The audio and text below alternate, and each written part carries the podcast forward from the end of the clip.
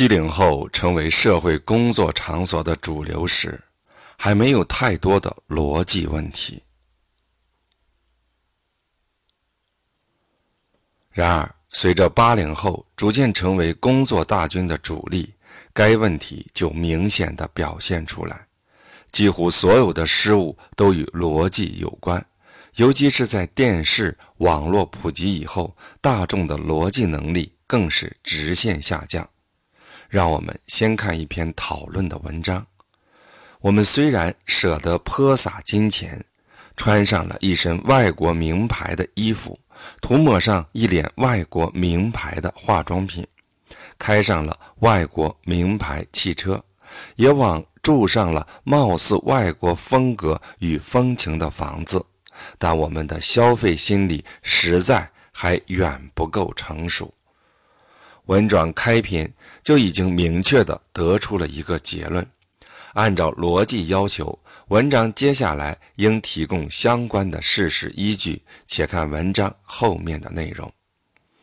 哈根达斯是美国的一种冰激凌，它前些年登陆中国，在北京等一些大城市成为一种高档食品，口味与品味都颇具小资情调。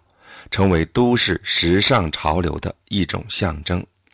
记得前几年在北京曾经有这样的顺口溜流行：登长城、逛燕莎、吃哈根达斯冰激凌。在北京有哈根达斯专卖店，在一些大的外国牌号的超市里，都为哈根达斯设立了专售冰柜。一个最小盒哈根达斯冰激凌也要三十多元。相比国产几元一盒的冰激凌，价格实在不菲。我去过一次美国，在那里的超市里看到了也有卖哈根达斯的，但没有这样的显贵，也没有我们这里的特殊待遇。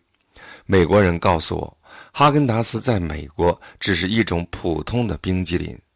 比它有名气、口味好、价钱贵的有很多，在超市里，它们和其他的冰激凌放在一起，价格比有的冰激凌还要便宜。如果赶上促销，五美元可以买两大盒，而在我们这里，这样一大盒起码要卖百元上下。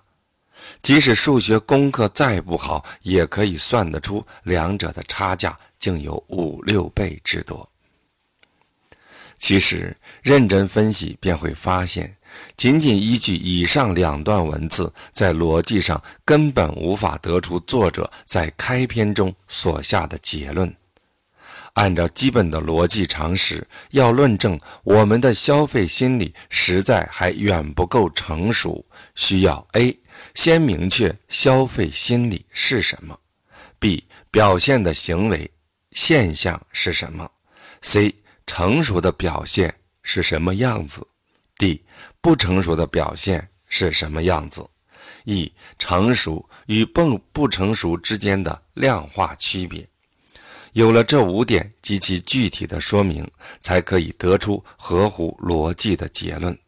否则，如果都是作者个人观点的论述，没有统一的、有说服力的衡量标准，则是完全。不合逻辑的幼稚表达。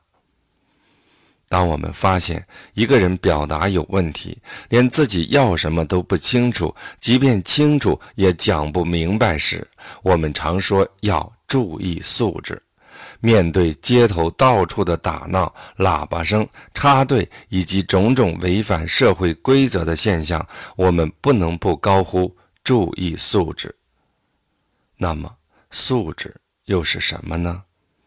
素质是一种基本教养，是一种社会公认的行为表现。素质是懂得基本礼貌，别人讲话时要保持倾听，然后再发言。素质是尊重基本的社会常识以及人类文公文明公认的核心逻辑基础。所有与素质有关的恶劣的、低俗的和浅显，其本质原因都与逻辑有关，是缺乏逻辑的基本知识，缺乏运用逻辑的基本能力。缺乏逻辑的思维方式的表现。缺乏逻辑已经成为社会的一种流行病症，逻辑紊乱症候群。该症候已蔓延至社会的各个角落，包括企业、学校这些原本应该是特别强调逻辑的地方，在此思维紊乱之际。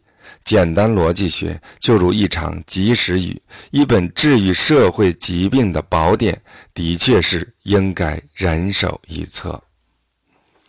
具体联系到我们的企业，其存在的逻辑问题也不容忽视。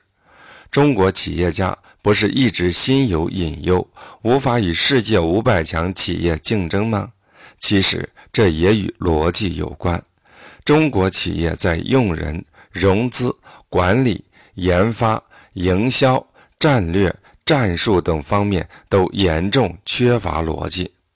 比如，通过自己用钱运作的机构来给自己颁发一个世界品牌大奖，然后便沾沾自喜且发自内心的相信自己真的就可以与世界品牌比肩了。再比如一两次的市场成功，便自认为下一次原样重来仍可获得成功，这难道不是严重的逻辑问题吗？在中国的各个组织，不是一直在感慨软性管理实力不如西方组织吗？其实那只不过又是逻辑问题的基本体现。管理讲究按照规律来进行组织排序、命令、测量、监督、评估和改进，一切都按逻辑次序进行，而不是靠头脑发热、感性冲动和热血沸腾，也不是靠励志、理想和信念就可以实现的。管理的基石是逻辑。逻辑是人类文明在进化过程中产生的。对于中国来说，从农业文明向工业文明过渡，最需要的就是逻辑知识。